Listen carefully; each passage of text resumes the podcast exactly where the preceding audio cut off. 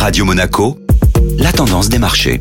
La tendance des marchés avec la Société Générale Private Banking. Bonjour Jean-Louis Auban. Bonjour Eric. Wall Street recule, l'attentisme domine. Les bourses américaines ont ouvert en baisse mardi dans un contexte attentiste. Avant la publication mercredi du compte rendu de la dernière réunion de politique monétaire de la Réserve fédérale et des résultats trimestriels de Nvidia, qui a été l'un des principaux contributeurs à la performance des actifs américains en 2024.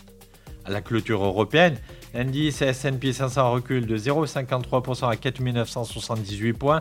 Le Nasdaq Composite cède 1,20% à 15 588 points. Le CAC 40 flirte avec les 7800 points, ignorant les marchés US. Hier, le CAC 40 a clôturé à 7795 points, un gain de 0,34%, bien aidé par les bons résultats d'Air Liquide en hausse de 8,26%. À la Bourse de Londres, Barclays gagnait 8,59% grâce à ses résultats et à l'annonce d'une distribution record de 10 milliards de livres sterling de dividendes sur les trois prochaines années. Les minutes de la Réserve fédérale pourraient fournir davantage d'éléments sur les discussions qui animent la Banque centrale alors que l'inflation montre des signes de persistance aux États-Unis. Bonne journée à tous.